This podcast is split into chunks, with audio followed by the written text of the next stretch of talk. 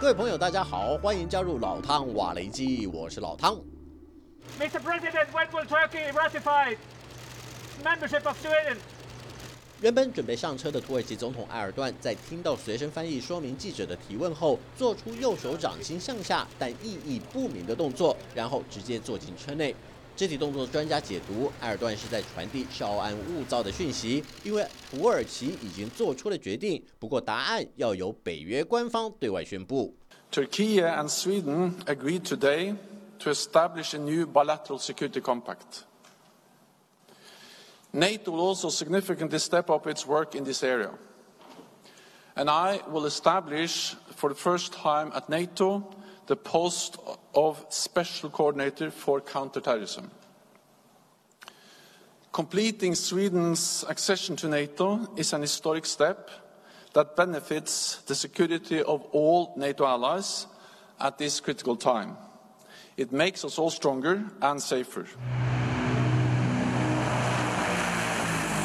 史托滕伯格言下之意，指的就是北约东部防线会在瑞典正式加入后得到进一步的巩固。尤其2014年俄罗斯出兵克里米亚半岛之后，联合国就曾经要求俄罗斯必须尊重并维持乌克兰的领土完整和主权独立。与此同时，也让原本保持中立的瑞典和芬兰感到紧张，并且考虑加入北约组织，强化双边军事合作，以保障自身的国土安全。再加上2022年爆发的俄乌战争，使得芬兰和瑞典决定要参加北约组织，以阻止俄罗斯觊觎两国的野心。原本北约希望瑞典和芬兰能够同时入会，但是土耳其却不满瑞典反对土耳其打击境内库德工人党的立场，更批评瑞典就是恐怖组织的温床。尽管北约全力斡旋，最终只换来同意芬兰于四月加入，但是暂时搁置瑞典的加盟议程。这样一来，北约在斯堪的纳维亚半岛的防卫力量硬生生少了瑞典这一块。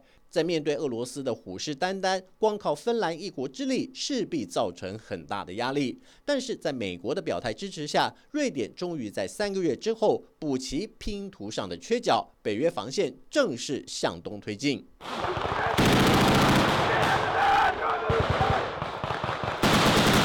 可是瑞典的军事实力究竟如何？从过去的演习中不难看出端倪。尽管对大多数非军事迷来说，瑞典国防军是一支并不熟悉的部队，但是在美国军事网站全球火力的评估当中，瑞典军事实力的综合排名可以挤进全球前二十五位。不但训练有素，而且具有高度专业化的特色。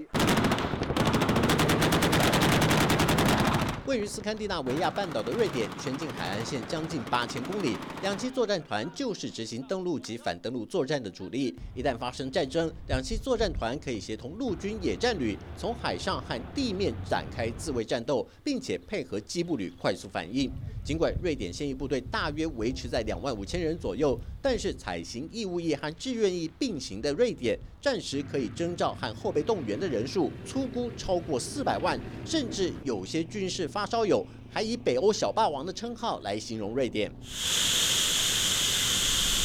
有别于芬兰长时间保持高度战备状态，瑞典的国防发展却是自成一格，打造健全独立的军事工业体系，而且有能力制造出具有先进水准的海陆空三军武器系统。厚实的军工基础更被誉为是缩小版的法国。而且瑞典和芬兰又有军事互补的特性，不论哪一方出现军事紧急事态，另一方都能及时提供援助。瑞典陆军司令恩格尔布雷克松少将就说，瑞典国防军已经制定好计划，也是瑞典和芬兰军事互助的一部分。不但是一项政治任务，双方更在战术层面有了密切的交流。尤其对北约来说，瑞典的加入等于把波罗的海变成北约内海。不但钳制住俄罗斯进出大西洋的咽喉，也是自冷战结束以来北约第七次扩展军事威慑范围。当然，这也和瑞典能够制造出性能优异的前舰有密不可分的关系。瑞典第一前战队指挥官林登分析，波罗的海是一个水下地形复杂，但是船舰出入频繁的海域，受到封闭拥挤的空间限制，瑞典海军却得天独厚，拥有在这片海域丰富的航行经验。瑞典前舰部队很清楚可以在哪些区域监控，甚至是阻碍对手的活动。所以，尽管瑞典海军部队比不上军事大国，但是只要有五艘先进的前舰，就具有这片海域的掌控权。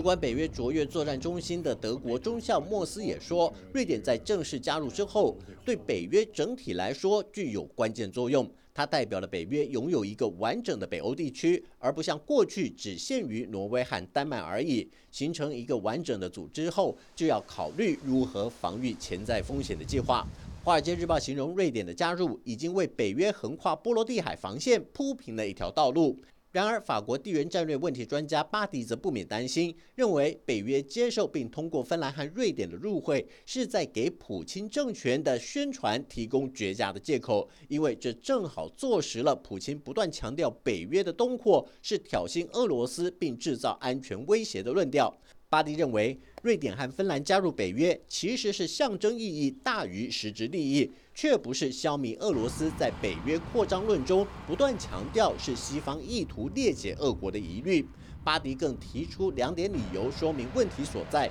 一是眼前危机的根本问题来自于1989年以来欧洲没有设计一个把俄罗斯纳入安全体系的想法。第二点，则是瑞典和芬兰这两个欧盟成员加入北约组织，会进一步模糊北约和欧盟功能重叠的界限。对乌克兰而言，这次的北约峰会也是一次不尽如意的旅程。毕竟，不断表达强烈加盟意愿的泽伦斯基，希望北约成员国能更为重视乌克兰加入北约的议题。没想到，美国总统拜登却早一步公开表态，不支持乌克兰在这个时候成为北约会员国。国际关系专家就分析：一来战争还没结束，如果这个时候乌克兰成功入会，岂不是所有会员国都要出兵进入到乌克兰战场？届时好不容易展现出高度团结的北约，又会因为这件事再度产生内讧，打乱原有的抗俄计划。其次，也不想过度刺激俄罗斯，